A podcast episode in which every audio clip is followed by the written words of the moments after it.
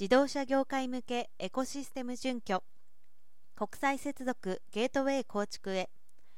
今年4月より世界では将来の自動車業界に向けたコラボレーティブかつオープンなデータエコシステム標準に準拠したデータ空間の運用が開始される予定です。日本の自動車関連企業もそれに参加する企業と取引する際当該標準を利用してデータを連携するよう要請される可能性があります。上記システムすなわちカテナ X の標準や運用ルールを遵守して参加資格を取得し EDC と呼ばれるソフトウェアを使ってカテナ X に接続しカテナ X の標準形式でデータを交換する必要があるということです。NTT コムと NTT データは参加者の主権を守りながら自動車業界の重要課題を協調的に解決するグローバルデータ交換ネットワーク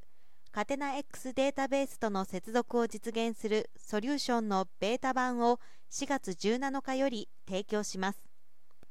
カテナ X との接続の準備を進める日本企業を支援します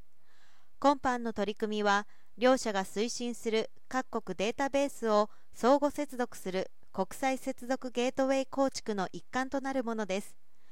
同ソリューションの主な特徴は次の2つだということです。1EDC の導入をサポート。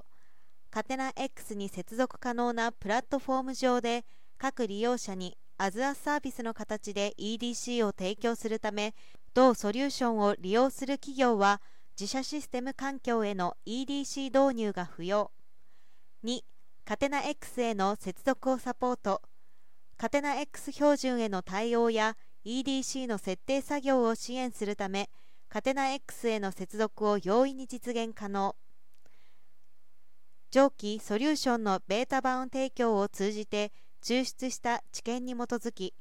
2024年中に世界各国のデータベースとセキュアに相互接続可能な国際接続ゲートウェイの構築を目指します。